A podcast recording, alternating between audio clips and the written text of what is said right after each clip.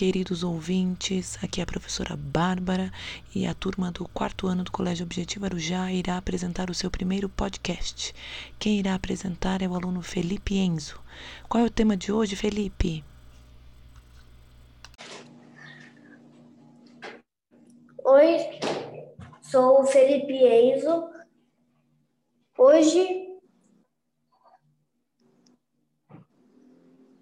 vamos discutir sobre o meio ambiente e nós iremos falar da região amazônica. Oi, meu nome é Sabrina e eu vim falar sobre a bacia amazônica.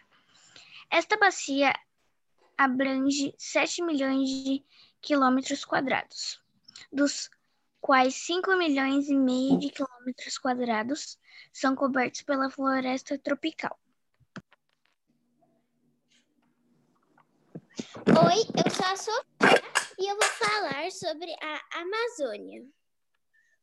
A Amazônia registrou este ano 15.700 focos ativos no Brasil.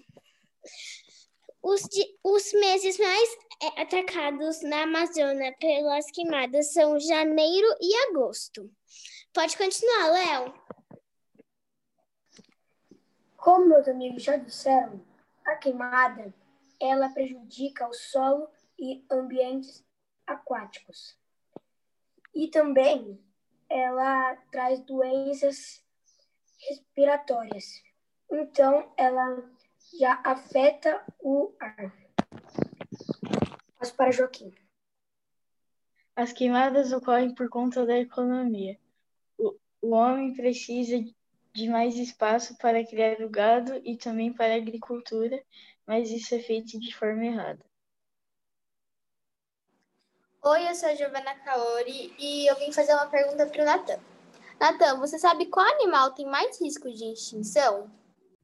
Sim, eu vou falar os sete animais que estão com risco de extinção, que é o gato madagascar, o peixe-boi, o gavião real, a ariranha, a onça parda e a onça pintada. Esses são seis animais que, que estão com risco de extinção na floresta amazônica. E Felipe Massage, você tem alguma coisa a completar sobre o que o Nata disse? Sim. Na Amazônia foram mortos 23 milhões de animais morreram por fumaça das queimas das árvores, homens matam. Alguns dos animais mortos foram lagartos, tatu e escorpião.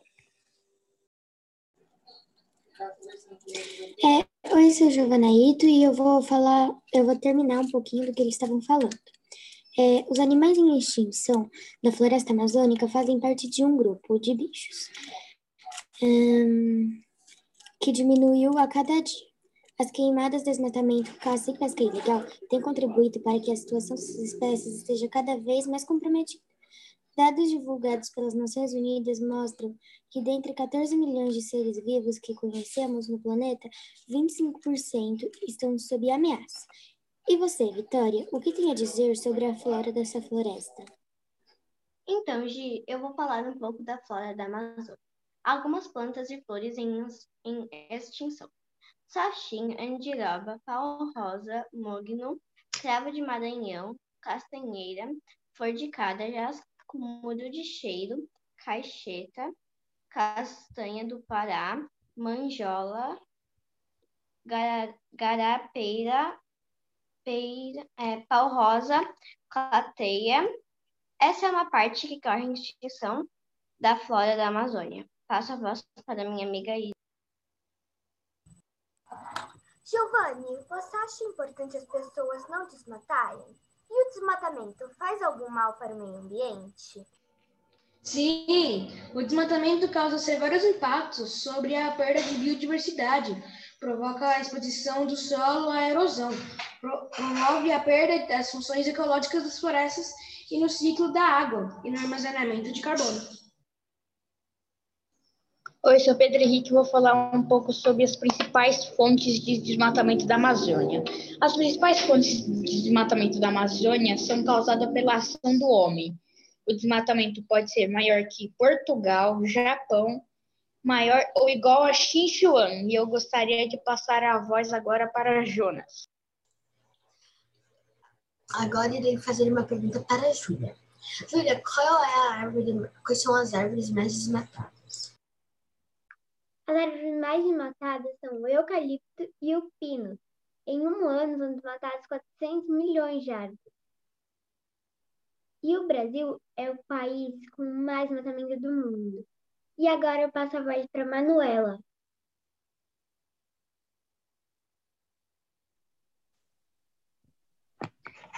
Raíssa, tem algum benefício bom em não desmatar? Lucrativo? Sim. A Natura acredita que o uso de produtos florestais não madeirários é o melhor para todos.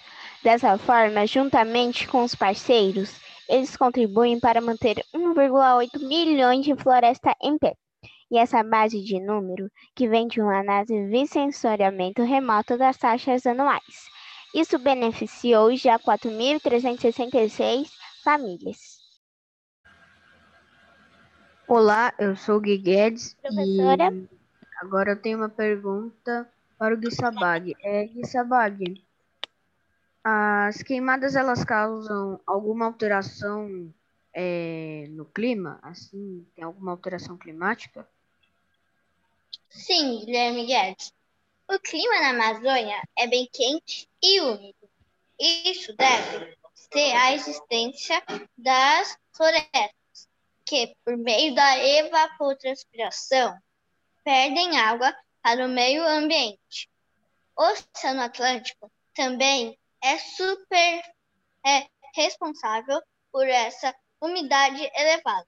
Nas queimadas, o clima é seca mais intenso Agora eu, Larissa, em nome de todos os alunos do quarto ano, agradeço a todos os ouvintes e até o próximo tema. Tchau. Tchau. Tchau. Tchau.